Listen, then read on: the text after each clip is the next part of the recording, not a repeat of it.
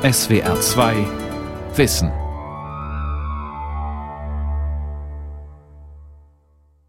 Mit der SWR 2 Aula und dem Thema Digitalisierung, die neue Entdeckung der Gesellschaft Teil 2 am Mikrofon Ralf Kaspari. Der Soziologe Professor Armin Nasehi von der LMU München verfolgt bei seinen Arbeiten über die Digitalisierung eine interessante These. Er sagt, diese neue Technologie passe ausgezeichnet zu den Bedürfnissen und Strukturen einer Gesellschaft, die es sich schon früh zur Aufgabe gemacht habe, die gesellschaftliche Realität anhand von Mustererkennung zu durchleuchten und auch anhand von Statistiken zu allen möglichen Lebensbereichen. Nachzulesen ist das in seinem neuen Buch Titel Muster. Und deshalb nennt Nassei die Digitalisierung auch die neue, die dritte Entdeckung der Gesellschaft nach dem Buchdruck und der Industrialisierung. Die digitale Technik ermögliche eine passgenaue Beschreibung der modernen Gesellschaft ab dem späten 19. Jahrhundert. Ich habe mit Nassei darüber gesprochen. Hören Sie heute den zweiten und letzten Teil des Gesprächs.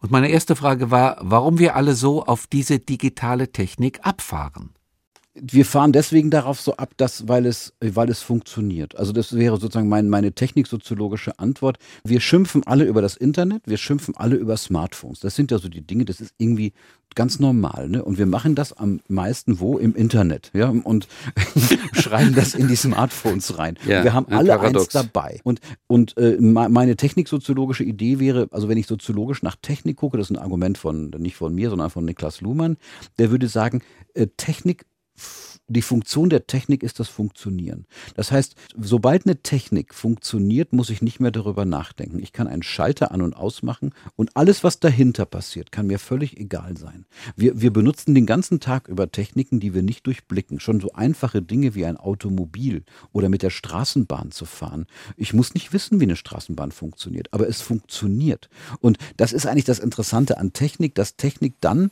funktioniert, wenn sie funktioniert. Und sie funktioniert deswegen, weil wir Technik nicht überreden müssen. Ich muss keinem Schalter sagen, du Schalter, ich fände es total super, wenn du jetzt das Licht anmachen würdest, sondern das ist entweder an oder aus. Und es gibt natürlich kompliziertere Technik, aber äh, wir, die, die, die fällt erst auf, wenn sie nicht funktioniert. Das mhm. kennen wir ja, ne? Mhm. Also uns fallen Techniken ja, ja. erst auf, Ganz wenn sie genau. tatsächlich nicht gehen. Ja. Und äh, auch weil wir sie bezahlen müssen, weil sie dann kaputt ist. Und, und das ist eigentlich mit der Digitaltechnik genauso. Die Digitaltechnik ist doch eigentlich etwas, was sehr praktisch ist. Also mit so einem, äh, also können Sie noch ohne Smartphone in eine Nein. fremde Stadt? Das Nein. geht doch gar nicht. Ich könnte mich überhaupt nicht orientieren. Man kann, wir können uns nicht mehr ich orientieren. Ich tue es nicht mehr, ja. Ich. Ja? Und ein Automobil, also das können wir uns ohne Scheibenwischer vorstellen also, und ohne Bremslicht, aber nicht ohne Navigationsgerät. Das ist eigentlich das Interessante, dass das Funktionieren uns eigentlich korrumpiert. Mit, ich meine das gar nicht so negativ, sondern, okay. sondern äh, dadurch ist es da und deshalb wird man das auch nicht ja. wieder los. Damals fuhr mein Vater mit den Falk-Stadtplänen. Kennen Sie die? Ja, ja. Natürlich. 50 Mal auseinanderfalten. Ja. Das musste man danach wegwerfen immer. Ja. Also eine Riesenerleichterung, das ist klar. Sie hatten eben was gesagt von Störung. Mhm. Und Sie sagten gleichzeitig, das sei eigentlich für Sie der Kern. Was meinen Sie damit, mit der Störung? Erhöht diese Digitalisierung, ein Luhmannscher Begriff, die Komplexität? Also mit der Komplexität ist nochmal schwierig. Sie erhöht sie nicht, sie reduziert sie gleichzeitig auch. Also ich würde ja behaupten, dass das Bezugsproblem von Digitalisierung tatsächlich die Komplexität der Gesellschaft ist. Die ist so komplex, dass wir eigentlich die meisten Muster gar nicht analog wahrnehmen können. Und deshalb lohnt es sich, diese ganzen Apparate zu benutzen. Aber Ihre Frage, Ihre Frage zur Störung. Mhm. Also wenn man jetzt mal überlegt, was empfinden wir als Störung, ist es eigentlich immer eine Abweichung von Routinen. Und, und natürlich ist es bei diesen neuen Techniken so, dass sie zunächst einmal Abweichung von Routinen sind und dann schnell Routinen werden. Aber zunächst erleben wir das als Störung. Und äh, das ist eigentlich auch das, was, was sozusagen das Thema zu so, einem, zu so einem radikalen Thema gemacht hat. Zunächst mal, alles war völlig neu und inzwischen wissen wir gar nicht mehr, wo überall Digitaltechnik drin ist, weil sie sich einfach so durchgesetzt hat. Und das ist ein ganz interessant. Jetzt kann man, dann kann ich eine ganze Liste natürlich von Störungen machen und die fallen uns ja auch immer wieder auf. Also Sofort eine, fallen eine, uns auch ein. Die fallen uns auch ne? ein, ja. Eine Störung ist. Fangen man, Sie mal an mit der Störung. Naja, ich finde zum Beispiel interessant, allein Leuten mal die Frage zu stellen, ob sie wissen, warum Facebook kostenlos ist. Ne? Das ist, die meisten wissen das gar nicht. Junge Leute würden wahrscheinlich sagen, das ist ein Menschenrecht, so, so wie das Recht auf Leben oder auf saubere Strümpfe. Also das ist, ja, das ist irgendwie, irgendwie selbstverständlich. Aber sozusagen, es ist doch eine interessante Störung zu sagen, dass das eine der, der, der ökonomisch potentesten, wie soll man sagen, Konglomerate Ja, ist, ja, an sicher. diese Arten von Mhm. Daten zu kommen. Richtig. Also, ich, ne, also wo man sagen würde, das, was Facebook anbietet, nämlich Connecting People oder Connecting sowieso, das Mhm. ist eine schöne Sache als Benutzeroberfläche. Eigentlich geht es um Connecting Data. Und äh, damit kann man offenbar eine ganze Menge machen. Und viele unserer Apps, die wir verwenden, die sehr hilfreich sind für alles Mögliche, haben als Geschäfts, die sind ja auch sehr billig, manchmal kostenlos, deren Geschäftsmodell besteht eigentlich darin, dass wir, indem wir das für, bei uns relativ hilfreich benutzen, Daten anfallen, mit denen andere Leute Geschäfte machen können. Das ist zum Beispiel so eine Störung. Oder das berühmte Beispiel, wir wissen ja bis heute nicht, welche Rolle Bots in, ähm, in Wahlkämpfen spielen, aber allein die Idee zu haben, dass da Algorithmen sind, die womöglich bestimmte Themen oder Ankersätze oder Ankerbegriffe setzen können, damit wir irgendwie anders nachdenken. Oder die wunderbare Störung der ersten Kampagne von Barack Obama. Ähm, Wahlkampagne oder war es die zweite, ich weiß es jetzt nicht genau, wo der sozusagen mit relativ einfachen Datensätzen rauskriegen konnte, ob Leute schon sicher sind, dass sie die Demokraten wählen oder sicher sind, dass sie die Republikaner wählen. Und die sind ja für ihn uninteressant im Wahlkampf. Ne? Interessant sind die, die noch nicht sicher sind. Und das kann man in so Datensätzen mit hoher Wahrscheinlichkeit rauskriegen und dort macht man den Straßenwahlkampf. Das ist was anderes als deliberative Öffentlichkeit, die wir den Leuten normalerweise im, Sa- im, im Sozialkundeunterricht beibringen. Man könnte jetzt noch zig solche Beispiele bringen, die wirklich als Störung auftauchen, sich aber schnell routinisieren. Aber ist das auch der Grund, dass sich die meisten Soziologen, natürlich Sie auch, gerade für diese Störung interessieren?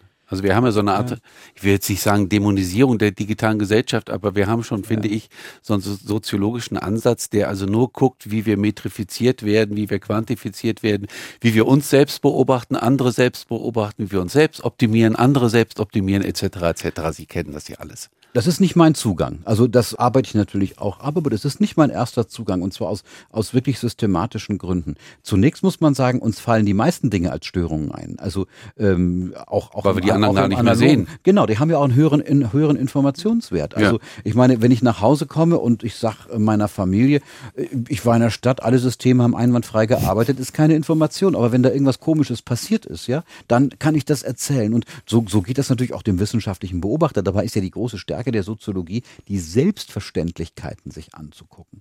Also mich interessiert auch zum Beispiel nicht, ich finde das manchmal so ein bisschen auch fast ein bisschen, na, also falsch gedacht, zu sagen, da entstehen jetzt auf einmal Formen der Selbstkontrolle. Ich meine, die, das bürgerliche Subjekt ist ein Subjekt der Selbstkontrolle. Das wichtigste Mittel dafür waren Bildungsprozesse. Also das ist ja nichts Neues. Ja, die, die, die Idee der Bildung besteht eigentlich darin, dass, dass wir nicht mehr Zwang von außen bekommen, sondern dass wir uns durch Vernunft selber äh, quasi disziplinieren und noch das Richtige zu tun. Die Freiheit des bürgerlichen Subjekts besteht darin, sich selbst so einzuschränken, damit man frei sein kann. Weiß übrigens jeder, der Kinder hat. Ja, wir, wir lassen Kinder erst alleine raus, wenn wir wissen, dass sie sich einschränken und nicht einfach auf die Straße rennen, äh, sonst passieren tödliche Unfälle. Und das ist eigentlich etwas, wo ich sagen, wo ich also tatsächlich der Soziologie zum Teil auch äh, vorwerfen würde, unfassbar naiv zu sein, zu glauben, als wäre das diese Form der Selbstbeobachtung etwas völlig Neues. Die ist jetzt vielleicht ein bisschen technisch unterstützt und sie produziert in der Tat ein paar merkwürdige Formen, aber zu denken, das sei ein totaler Paradigmenwechsel, das halte ich tatsächlich für falsch. Okay, weil das bürgerliche Individuum schon von Anfang an sich disziplinieren musste und diszipliniert wurde. So. Ja, und das genau. ist praktisch jetzt nur die Spitze des Eisbergs, die Im da Prin- zutage gekommen ist. Im Prinzip setzt es direkt daran an. Wenn ja. Sie sich mit Ihrer Zahnbürste selbst optimieren, Genau. ne, ist genau. das sozusagen ja. die Und meine. Zahnbürste optimiert sich an mir. Das ist das Schöne eigentlich noch. Das ist das Neue übrigens das ist auch, neu, oder? genau. Also die, Sie haben es vorhin angesprochen. Hm. Die lernende Technik ist das Die eigentlich. lernende Technik. Sind wir deshalb auch so ein bisschen nicht aggressiv, aber immer so völlig desorientiert, wenn es um Digitalisierung in der Bildung geht? Weil das eigentlich ehrwürdige, traditionelle Prozesse sind, Bildungsprozesse in der Schule.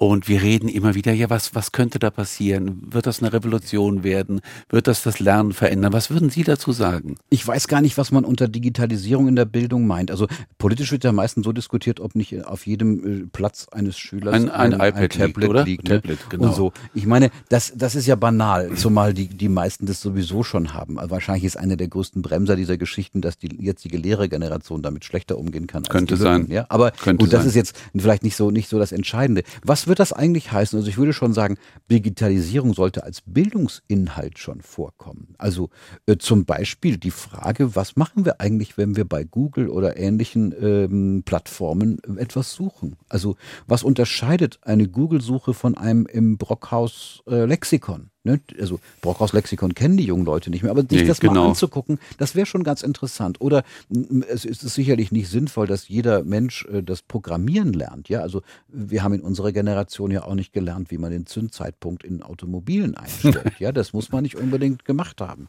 Aber ähm, rauszukriegen, was das ein, was eigentlich ein Algorithmus ist, das wäre doch ganz interessant. Ich meine, fragen Sie mal auf der Straße rum, wer weiß, was ein Algorithmus ist. Das ist gar nicht so einfach. Ich würde also sagen, fünf Prozent der Befragten, das oder? Wäre schon, Wissen, was das die ist. Die 5%-Hürde wird ja, nicht genommen. Das könnte also, tatsächlich so, und, sein. Ja. Und das, das, das als Bildungsinhalt fände ich das außerordentlich wichtig, dass man, dass man über solche Dinge tatsächlich auch etwas mhm. lernt. Und dass man natürlich digitale Mittel in allen möglichen Fächern verwendet. Ich meine, Erdkunde ist doch durch digitale Mittel heute viel interessanter. Ja, also man arbeitet heute mit Satellitenbildern, die, die digital ausgewertet werden. In der Mathematik wird man damit einige Sachen machen können. Im Deutschunterricht vielleicht darüber nachzudenken, was unterscheidet eigentlich ein Text auf Papier von einem Blog?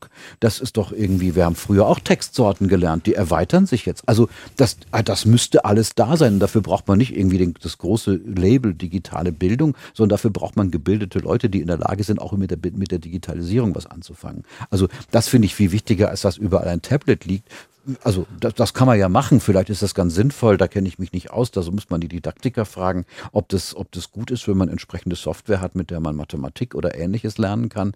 Es müsste mit dem Teufel zugehen, wenn man damit nicht auch tolle Sachen machen hm. könnte. Sie hören die SWR2 Aula, ich spreche mit dem Soziologen Armin Nassei über die digitale Gesellschaft, über die Digitalisierung, über sein Buch Muster, erschienen im Beck Verlag.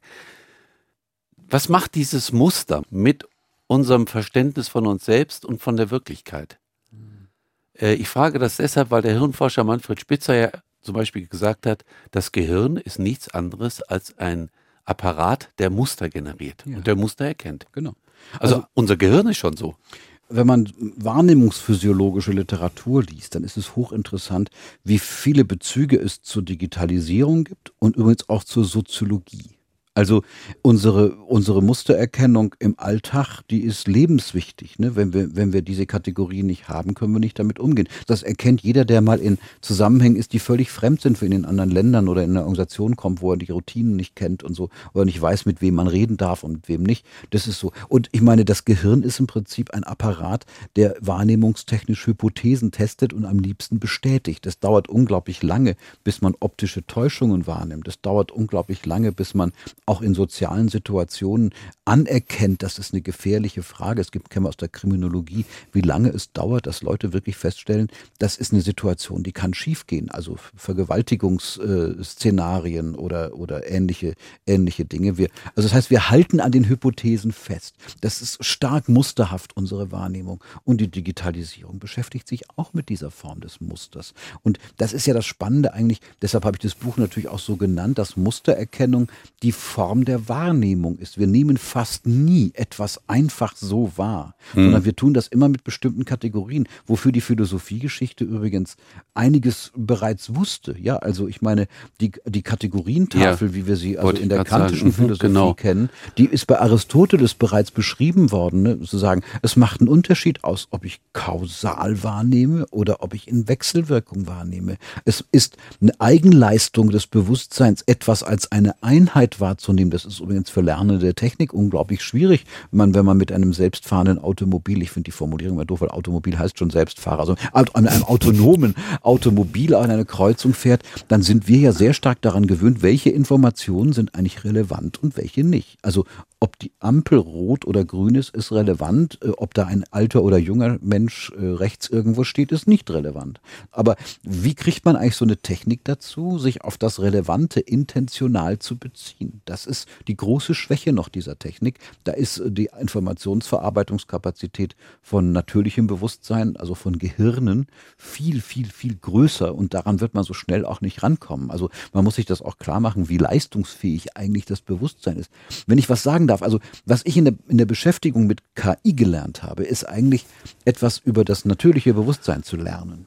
Also die KI hat ja das große Problem, und das weiß man bereits seit Gödels Unvollständigkeitssatz, also in der Mathematik, Blick, dass formale Systeme niemals vollständig sind, dass man immer mit, mit eigentlich nicht beweisbaren Anteilen auskommen muss. Und das, das verweist ja auf eine Paradoxie, nämlich dass der, das wahrnehmende System nur mit den Daten umgehen kann, die es selber generiert, weil man von außen keine Informationen reinbekommt. Also wenn man sich so einen Sensor anguckt, ne, so einen technischen Sensor, dann, dann ist das eigentlich wie ein Sinnesorgan, mhm. das, das, das etwas Äußeres, Temperaturfühler ist, zum Beispiel, zum Beispiel oder? in Daten, Daten äh, ähm, transformiert ja. und da muss man mit diesen Daten entsprechend umgehen. Das heißt, das ist ein Übersetzungsprozess, der aber selbstreferenziell ist, der referiert nicht auf die Welt außen und das deshalb, deshalb gibt es nicht diesen vollständigen Zugang zum Außen. Und deshalb ist solche Technik eigentlich immer nur eine stochastische Technik. Das kann immer nur die Wahrscheinlichkeit wahrnehmen von etwas und nie eine vollständige Eindeutigkeit. Und wir können jetzt über unser eigenes Bewusstsein lernen, dass wir das auch nur können. Eben, das so, wollte ich gerade damit andeuten. Ja. Das ist das Spannende. Denn ich habe mal in einem Buch eines Neurowissenschaftlers gelesen, das Gehirn ist eigentlich wie ein Pilot beim Nachtflug. Mhm. Es verlässt sich auf bestimmte Instrumente, ja. Paar Daten von außen, ganz wenig, aber der Rest ist selbstreferenziell. Ganz genau. Und also auch der, der Stichwort auf die Paardaten ist ganz interessant. Es ist relativ wenig, was wir verarbeiten, mit großen Konsequenzen. Und wenn Sie jetzt die Mustererkennung etwa bei der Digitalisierung sehen, ist es wieder so eine Demütigung, mit wie wenig Informationen über Menschen oder über irgendwelche Prozesse sie unfassbare Schlüsse ziehen können auf sehr komplexe Dinge das ist schon irgendwie, also das hat ja begonnen eigentlich in den 70er Jahren, als bei der äh, Entführung von Hans-Martin Schleier, da hat man mhm. ja mit der, mit der äh, Rasterfahndung begonnen mhm. im Bundeskriminalamt und hat mit relativ wenigen Daten falsch, mit relativ wenigen Informationen Daten erhoben und konnte den, den Kreis der Wohnungen, wo dieser Mensch Wohnte gefangen dann. gehalten so, wurde, ja. relativ klar eingrenzen. Ne? Mhm. Das war eine Wohnung, ich weiß gar nicht, in Köln oder in der Nähe von Köln, äh, wo das dann war. Und das waren wenige Parameter. Also Leute, die ein Auto gehabt haben, das, das sie bar bezahlt haben, eine Wohnung, wo sie die Miete bereits für die nächsten Monate bezahlt haben. Und es waren noch so ein paar Kleinigkeiten. Und das hat bereits aus einem riesen Datensatz die Leute eingeschränkt. Und sie haben die Wohnung gefunden. Und es ist nicht, nicht gefunden worden am Ende, weil man dieses Ergebnis auf ein Papier geschrieben hat und es in die falsche Ablage gelegt worden Ja, analog hat man reagiert. Analog noch, oder? Reagiert. Auf das, das Digitale. Gerade geradezu ironische ja. Brechung dessen, aber das ist eigentlich ja, das die Art und Weise, wie Digitaltechnik mit der Wirklichkeit umgeht. Aber nochmal, äh, entfernt uns Digitaltechnik von der Wirklichkeit oder ist das eine blöde Frage, weil sie davon ausgeht, dass wir irgendwann mal näher gewesen wären an der Wirklichkeit? Sie entfernt uns nicht von der Wirklichkeit, sie macht womöglich die Wirklichkeitsauffassung reflexiver, weil wir inzwischen das heißt, ja auch damit, ja, also wir müssen uns schon Gedanken darüber machen, wenn wir die Dinge technisch formieren, was die eigentlich können. Also das ist doch irgendwie, wenn, auch vor allem wenn es um lebenswichtige Fragen geht. Ich meine, es sind doch letztens zwei Boeing-Flugzeuge abgestürzt. Und ich bringe das immer auf die komische Formel zu sagen, die Rechner haben alles richtig gemacht. Mhm. Ja, die, haben, die sind mit Daten gefüttert worden und haben die Daten so verarbeitet, wie der Algorithmus programmiert worden ist. Der Effekt war leider, dass die beiden Flugzeuge äh, vom Himmel gefallen sind, weil wahrscheinlich, weil die Sensoren nicht in Ordnung waren und äh, man keine Redundanzen drin hatte, weil man Geld sparen wollte. Und ähm, das Verrückte ist ja, dass man daran ja doch sehr reflexiv ähm, damit umgehen muss, was für eine Art von Wirklichkeit nimmt eigentlich so ein verarbeitender Apparat. Das muss man und wissen, glaube ich. Das muss man ne? wissen und das ist, das ist, also da gibt es auch eine Menge an Forschungsbedarf. Für mich ist dieses Buch eigentlich eine Fingerübung, zunächst mal die richtigen Fragen zu stellen. Ich werde da jetzt empirische Forschung anschließen, wo mich tatsächlich diese Form sozusagen des Andockens von, von äh, technischen Algorithmen, also Entscheidungssystemen und menschlichen Gesellschaften interessiert. Also wo, wo, wo, wo spielen solche Entscheidungen, solche Apparate eigentlich eine Rolle für menschliche Kommunikationsprozesse? Davon gibt es ja schon eine ganze Menge. Sagen Sie mal ein Beispiel, bitte. Na, ein Beispiel, konkretes. Ein konkretes Beispiel. An Börsen gibt es bereits äh, Algorithmen, die entscheiden, was gekauft wird und was, wann es abgestoßen wird. Ne? Die hm. sind wahnsinnig schnell. Deshalb sind sie völlig intransparent und die Börsenhändler müssen trotzdem damit umgehen. Das verschränkt sich unmittelbar. Oder mhm. denken Sie an diagnostische Systeme in der Medizin. Ich meine, das ist ein Thema, das wir schon länger kennen. Also wenn, wenn man an Herzschlag denkt, muss man das mal ausprobieren, haben wahrscheinlich die meisten jetzt ein, ein Elektrokardiogramm im Kopf. Ja. Das gibt es nicht. Ja, es gibt, das ist eine, das ist bereits eine Ableitung. Heißt ja auch medizinisch so, dass es eine elektrische Ableitung ist. Heute haben wir es mit diagnostischen Formen zu tun, wo man sagen muss, ist, man muss schon darüber nachdenken, was nimmt denn eigentlich so ein Apparat wahr? Ja, das ist das, das, das sind, das sind relativ einfache Beispiele, äh, an denen man sehr schön sehen kann, dass äh, bereits viele unserer Alltagstechniken oder Alltagspraktiken, muss man besser sagen, über die Verschränkung mit solchen Techniken äh, mitformiert werden. Und da sind natürlich auch durchaus äh, schwierige Sachen denkbar. Also wem rechnet man dann eigentlich Handlungen zu? Wie gehen wir vor allem mit Fehlern um? Werden diese Apparate so mächtig, dass wir nicht in der Lage sind, den Entscheidungsalgorithmus womöglich irgendwie ja, ähm, äh, wie, ja nicht nur nur zu kontrollieren, sondern auch zu verstehen, warum ja. die Apparate auf diese Entscheidung gekommen sind. Das sind Fragen, die werden kommen und äh, darüber muss man nachdenken. Und da ist man mit einer Kritik an Metriken, ist man sozusagen da weit, weit, weit dahinter zurück. Also ist total spannend, was Sie sagen, weil für mich ist immer die Frage, gerade bei autonomen Fahrzeugen, wie kriegt man es hin, eine Maschine zum Beispiel auf Utilitarismus zu eichen? Ja. Also, dass sie nach diesen Maßstäben handelt. Wie soll ja. das gehen? Ja, ich Oder als, nach, nach, der kantischen Ethik kann ja. man ja auch sagen. Also ich würde als Gegenfrage stellen, was war das für ein unfassbares Vertrauen in Menschen, die, denen so ein Apparat, der eine Tonne schwer ist und 50 PS hat, von mir aus reicht ja schon für was Schlimmes, den in die Hand zu geben und die auf eine Straße zu schicken, ohne dass jemand daneben sitzt und die kontrolliert. Mhm. Das ist so eine ganz ähnliche Frage. Ne? Also wie formieren wir eigentlich Entscheidungssysteme? Und das gilt ja auch für Menschen. Also wenn wir jetzt in einen großstädtischen Alltag rausgehen, dann sind wir in unserem, in unserem Verhalten, in unserem Überleben vom Verhalten anderer Menschen, also wirklich in, im Hinblick auf Leben und Tod, total abhängig. Ja, ich saß heute in einem Lufthansa-Flugzeug und habe, habe nicht die beiden, äh, die beiden ähm, Piloten kontrolliert. Ja, äh, ob, und wie hätte ich die kontrolliert? Das wäre ganz interessant gewesen. Ich hätte mir ein Zertifikat zeigen lassen. Das heißt, ich hätte in das Zertifikat Vertrauen haben müssen. Meine Zertifikate kann man heute am Rechner wunderschön herstellen. Ja, das ist, also ich kann sicher, es wäre toll, dass kein Soziologe vorne drin saß, ja, oder gar ein Journalist. Also, ja, also, äh, aber, aber ich meine jetzt, um, um, ich, ich, weiß, was Sie meinen. Ist das, klar. Das, ist, das, das sind ja Fragen, die wir eigentlich kennen. Eigentlich lernen wir über diese Geschichten viel über die Gesellschaft. So, und dann, das, dann das, stellt sich natürlich ja. die Frage, wie ich das sagen darf, dass, dass wenn wir diese Techniken einrichten, muss man schon darüber nachdenken, was muten wir uns da eigentlich zu? Also gibt es nicht auch manchmal Situationen, wo wir sagen würden, also vielleicht ist es nicht sinnvoll, das zu automatisieren, weil es ist ja nicht mehr automatisieren wie früher, wo man sagen kann, das, was der Mensch auch gemacht hätte, würde so eine Maschine machen, sondern es ist automatisieren in der Art und Weise, dass da auf einmal was passiert, was ein Mensch gar aus Kapazitätsgründen gar nicht machen könnte. So, und dann haben wir tatsächlich, das, das ist dann die Disruption, die tatsächlich entsteht. Und darüber muss man nachdenken. Und da sind wir tatsächlich erst am Anfang. Jetzt diskutieren wir über den Quantencomputer, der womöglich kommt, der womöglich so hohe Kapazitäten ja. hat, dass man überhaupt nicht mehr rekonstruieren kann. Der kann noch mehr Datenmengen generieren. Noch mehr Datenmengen ja, und, und zwar gleichzeitig erkennen. in unterschiedlichen ja. Layers. Da werden also ganz neue Fragen kommen. Aber dafür muss man verstehen, was die Digitalisierung eigentlich macht. Und dafür habe ich das Buch geschrieben, um das so ein bisschen rauszukriegen. Ja, das finde ich auch das Tolle an Ihrem Buch, weil es ist doch wirklich diese Technik der Schlüssel, Schlüssel zur Moderne, auch zu den Problemen der Moderne. Weil Sie es haben es ja angedeutet. Also es geht um Reduktion von Komplexität. Passiert manchmal wunderbar mit diesen neuen äh, Apparaten. Es geht um neue Unsicherheitsfaktoren, um neue Unübersichtlichkeiten. Mhm. Und das alles sozusagen in einer Gemengelage. In einer das Gemengelage. ist die Moderne, ja, oder? Ja. Und wir werden es nicht los. Also ich glaube, die Soziologie hat die Moderne immer schon so beschrieben. Als Unsicherheitsmodell und auf der anderen Seite als äh, ja, verschafft große Sicherheiten. Also beides, genau. Also ne, das beides. ist das Wichtige. Es ist beides. Also einerseits sehr starke Strukturen. Ich meine, verändern Sie mal die Gesellschaft. Das ist unglaublich schwer. Also selbst wenn man, selbst wenn jemand die Macht hat. Ja, weil wir die festen Muster haben. Weil die, ja, weil Strukturen da sind. Ich meine, das sind alte Begriffe der Soziologie. Es gibt Strukturen, die sind da. Das Handeln findet immer in Strukturen statt. Man kann nicht durchregieren. Das funktioniert nicht. Selbst Diktatoren können nicht durchregieren. So, das ist eine. Auf der anderen Seite haben wir eine große Unsicherheit. Also äh, Unbestimmtheit könnte man sagen. Eindeutigkeit ist in modernen Gesellschaften schwer herzustellen. Es widerspricht immer jemand. Ich meine, das, das lernen wir doch auch durch die Digitaltechnik. Ja, wir haben jetzt, man hat über Jahrhunderte darum gekämpft, gekämpft, dass jeder sagen darf, was er will mhm. und dass man ihn hören sollte. Mhm. Heute haben wir das Problem, dass, die, dass das inzwischen gelöst ist, das Problem. Jeder Idiot kann überall was reinstellen und das kann von jedem gesehen werden. Das produziert völlig neue kommunikative Situationen. Aber Sie haben völlig recht, warum regt man sich darüber auf? Das war sozusagen im Kern schon angelegt. Ja, aber man kann sich ja trotzdem ist. drüber aufregen. Also man muss ja, man muss ja vielleicht dann Formen finden. Also dass jeder Sender ist, das ist, das ist ja eigentlich hört sich das total demokratisch und super an. Überall dort, wo man das unmoderiert gemacht hat, ist es schiefgelaufen. In Unternehmen Stimmt. hat man die Intranets aufgemacht, Richtig. den Leuten gesagt, sag doch mal, was ihr denkt, und dann hat man hinterher gelernt, oh, Zivilisation könnte darin bestehen, dass man nicht immer sagt, was man denkt, ja. Und äh, und im politischen Raum ist es ja, ich meine, es ist ja, es ist ja irre. Der der Populismus lebt natürlich von